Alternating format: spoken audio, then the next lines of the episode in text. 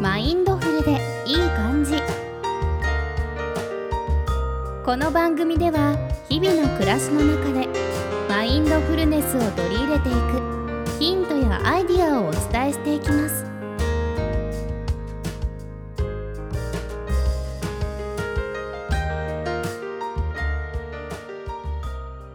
皆様こんにちはリサです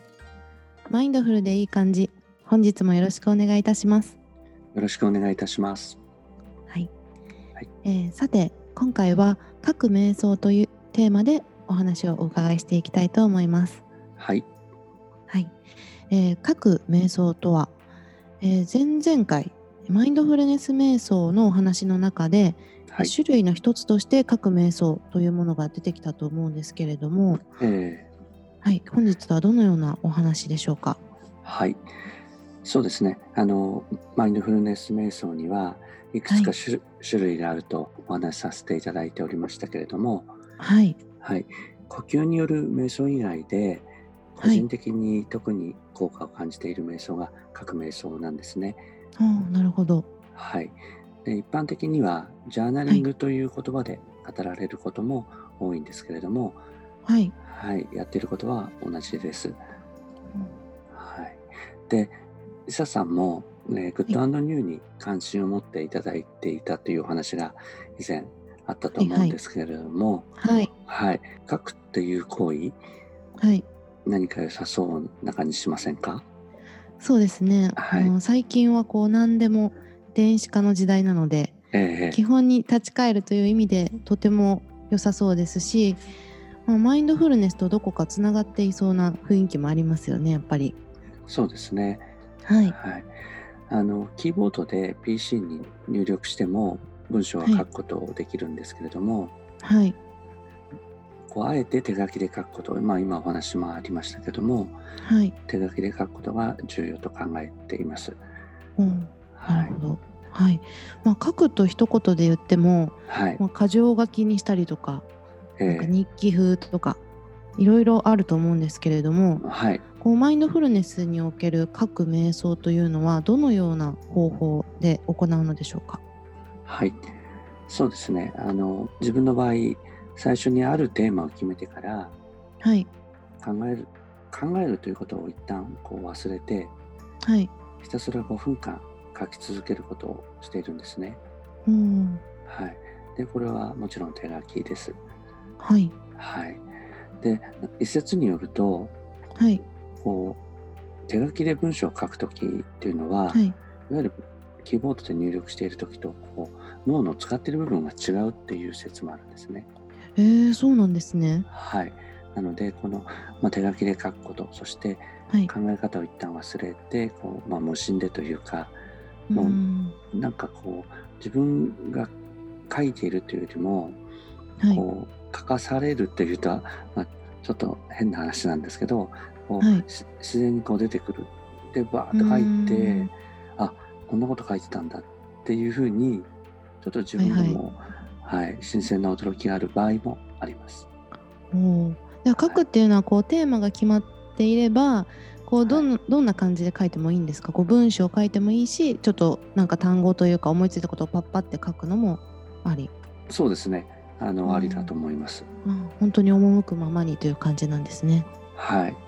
そうなんですな。るほど。手書きでリサさんもこうはい手書きで文章を書く機会って多分減ってきてると思うんですけどはい、そういう時ってありますかそうですね。私結構頭を整理する時にははい。あのーまあ書いたりとかするんですけど、うんうんうんまあ文章というよりはまあ図式化したりとか、その中に文字があったりとか、あーそんな風にはこう使ったりするんですけど、これってマインドフルネス瞑想いや各瞑想になるんですかね。 いやなんか近いと思いますね。それはあれですかね独自あーオリジナルでなんか生み出した感じですか。まあそうですね。なんか自然とやっぱり考える時にこうはい。なんか自分の考えの因果関係がどうなってるかなって時にこおーうみ左から右に矢印をつけてみたりとかうんんそういう風に書けます、ただそのやっぱ物事っていうのは一応文章というか文字はい、にはなってる。るっていう感じですねなるほどね。はい、オリジナルなのか、皆さん、はあまりしないんですかね皆さん結構頭の中で整理しちゃうんですかねなんかそうですそういえばあんまりこう聞いたことはないですけどもなあんあ、そかうなんですね。はい。こうわざわざ書いて手書きでっていう人はあんまりいなかったもんですから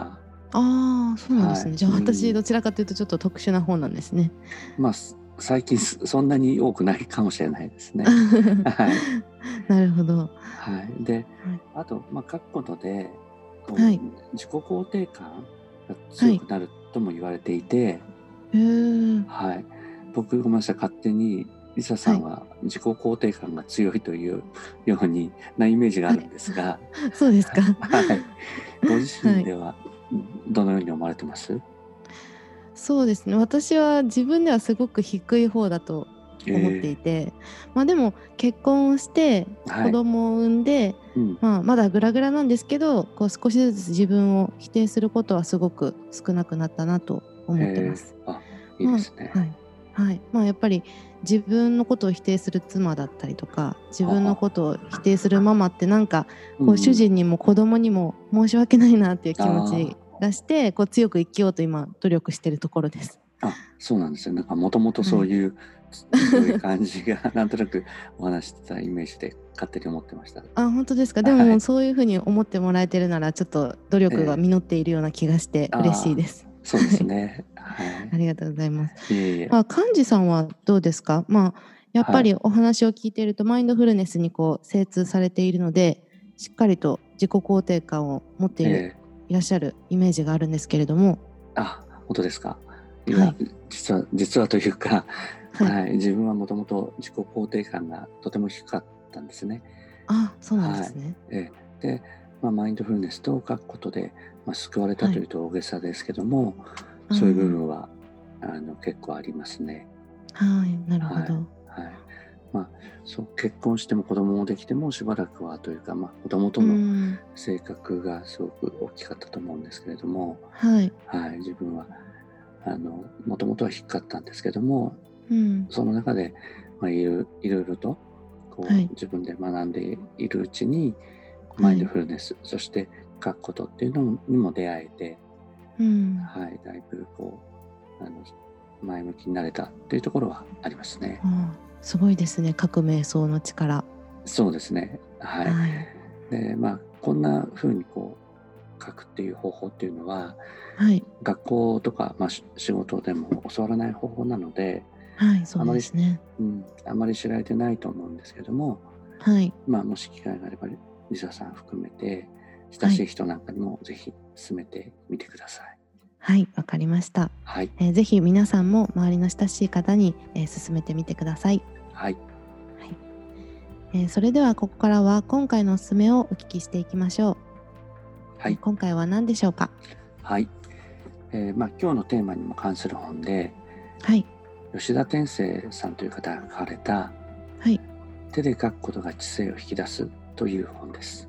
もうまさに今日のテーマにぴったりな本ですね。そうなんですね。はい、はい、こちらはどのような内容になっているんでしょうか。はい、これは、まあ、じっくり文章を読む本というよりかははい、ワークブックというような本でうーええでサブタイトルもズバリはい、 「えー新習慣ジャーナリング入門」というふうになっていておーまさに。そうなんですはいはい。でいろんなテーマがこう、まあ、お題みたいな形でああーの章立てされている中ではい、こうテーマが書かれている本なんですねうん、もうその本自体に書き込めるんですか。そういうページもあります実際僕は書いてないんですけど、はい、はいで、まあ、テーマを一つご紹介するとはい、何度も繰り返してしまう繰り返したくないことは何ですかみたいなおう、はい。例えばです幹事ねさ。んはどのように書かれたんですか。その時はもう本当にまた無心だったんで、はい、こう覚えてはないんですけれども、はい、はい。そうですね今書まくとすればどうでしょうか。あそうですね。一番やってはいけない後悔みたいな気持ちというのを、こう、はいやったことをあのまあ悔やんでもしょうがないのに、はついい、ついこう悔やんでしまって落ち込んでしまうみたいなことをベースに、あーははいい、まあ、そういう内面的なことが割と多かったですかね。ああ、なるほど。はい、ちょっとなんか最初は難しそうですね。私もパッとやっぱり質問テーマに対して言葉が出てこないですね。そうですよね。こううん、まあ、この、まあ、先ほどからの話でちょっとむ矛盾しちゃうというとあれなんですけど、はい、こう考え込んでしまうよう、うなんテーマだと、はちょっいと、そこでこうストップしてしまうので、はい、本当に手がこう動くままにというところ、はい。はい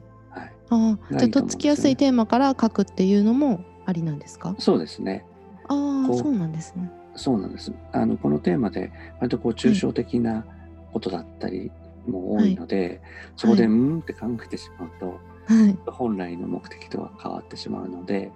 ああ、まあその時自分が思いついた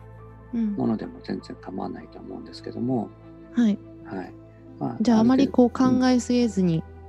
うんはいラフに思いついたことを本当に書くっていう感じでいいんですね。そうですねうん、この中で、まあ、例えばドドラえもんがもし本当にいたらとか そういうよおお、うなことも書いてあったりとかして、えーはい面白そうですね。本当になんかはい、ちょっとなんかプロフィールの質問に答えるような感覚、そうですね。なんかできますね。本当に楽しそうです。はい、で、まあ、この本の中で書かれてるんですけどはい。今の自分がどこにいるか分かる GPS を作るみたいな箇所があるんですね。ああ、はいはいはい、で、まあ、正解良い悪いという判断ではなくてはい。書いたもので自分の位置をこう知ることができるみたいな例えがあってはい。自分は今こんな風に